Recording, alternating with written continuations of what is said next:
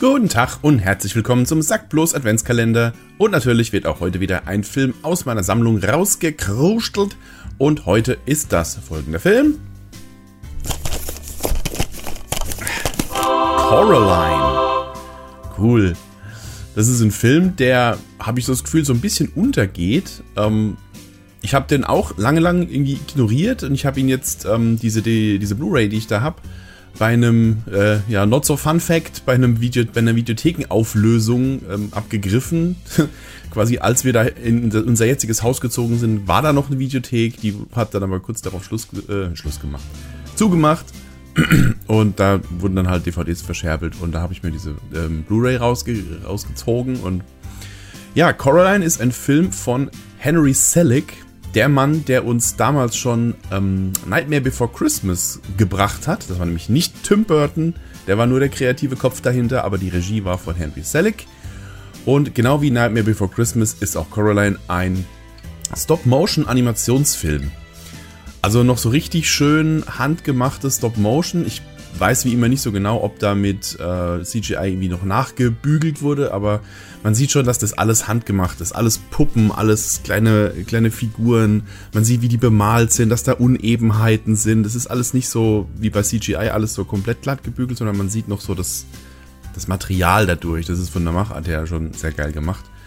Und ähm, ja, Coraline, worum geht's? Also es geht um ein, ein junges Mädchen namens Coraline, die mit ihren immer viel zu beschäftigten Eltern in ein neues Haus zieht. Das ist so eine Art, so ein altes, klappriges Mehrparteienhaus. Das sind irgendwie noch zwei Nachbarn, die mit im gleichen Haus wohnen und ähm, ja, die zieht da eben hin in, diese, in dieses neue Haus. Die Eltern haben keine Zeit für sie, weil sie den ganzen Tag nur am, am Homeoffice machen sind. Und ähm, sie wird halt die ganze Zeit so ein bisschen von ihren Eltern ignoriert und entdeckt eines Tages in, äh, im Wohnzimmer, glaube ich, in, hinter der Tapete eine kleine Tür. Und ähm, entschließt sich irgendwo diese Tür zu öffnen, geht da durch und entdeckt hinter der Tür eine Parallelwelt, in der quasi das gleiche, ihre gleiche Welt nochmal existiert, allerdings so, wie sie sie sich wünscht. Das sind Eltern, die sie quasi schon überfürsorglich umsorgen, die ihr die ganze Zeit ihr Lieblingsessen kochen, die mit ihr spielen, die also äh, einfach die perfekten Eltern für sie sind. Und ähm, ja, sie hat da so ihre perfekte Traumwelt dahinter. Allerdings kommt sie relativ schnell drauf, dass mit dieser Traumwelt irgendwas nicht stimmt. Das sieht man schon von vornherein, weil alle Menschen und alle Leb eigentlich alle Lebewesen in dieser Traumwelt haben Knöpfe als Augen. Und das sieht schon von vornherein mega creepy aus. Also man sieht da schon von ab dem ersten Moment so, irgendwas ist da nicht in Ordnung. Und ja, es geht halt darum, dass sie rausfinden muss, äh, was es mit dieser Welt auf sich hat. Später muss sie dann quasi aus dieser Welt wieder entkommen und so weiter und so fort. Also ähm, cooler Film.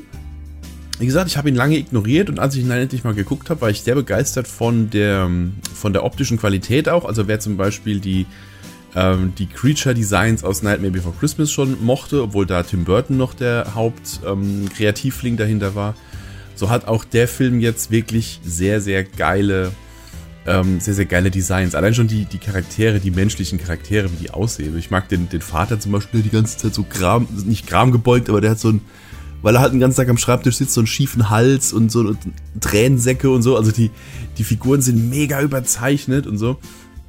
Geht's halt teilweise schon wirklich ins Gruselige auch und ich bin mir gar nicht sicher, für wie, ähm, äh, für was für eine Zielgruppe der eigentlich gedacht war, weil für Kinder ist er teilweise wirklich schon zu creepy. Und ähm, ich würde ihn dann eher für, für Erwachsene ähm, einstufen eigentlich. Ich muss gerade mal einmal kurz nachschauen. FSK 6. Fände ich schwierig. Also ich würde einem sechsjährigen Coraline nicht zeigen tatsächlich. Dafür finde ich ihn persönlich als Erwachsener, finde ich ihn zu creepy. Mir gefällt das, ich finde den Stil geil.